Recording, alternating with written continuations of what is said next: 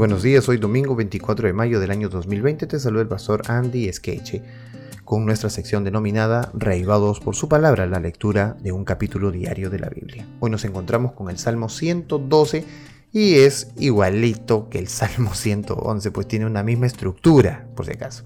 Pero vamos a darle lectura en esta eh, mañana. Verso 1. Bienaventurado el hombre que teme a Jehová, y en sus mandamientos se deleita en gran manera su descendencia será poderosa en la tierra, la generación de los rectos será bendita. Bienes y riquezas hay en su casa, y su justicia permanece para siempre. Resplandeció en las tinieblas luz a los rectos, es clemente, misericordioso y justo. El hombre de bien tiene misericordia y presta, gobierna sus asuntos con juicio, por lo cual no resbalará jamás.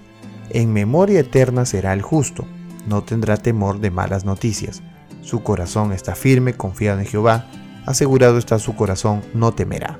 Hasta que vea en sus enemigos su deseo, reparte da a los pobres. Su justicia permanece para siempre, su poder será exaltado en gloria.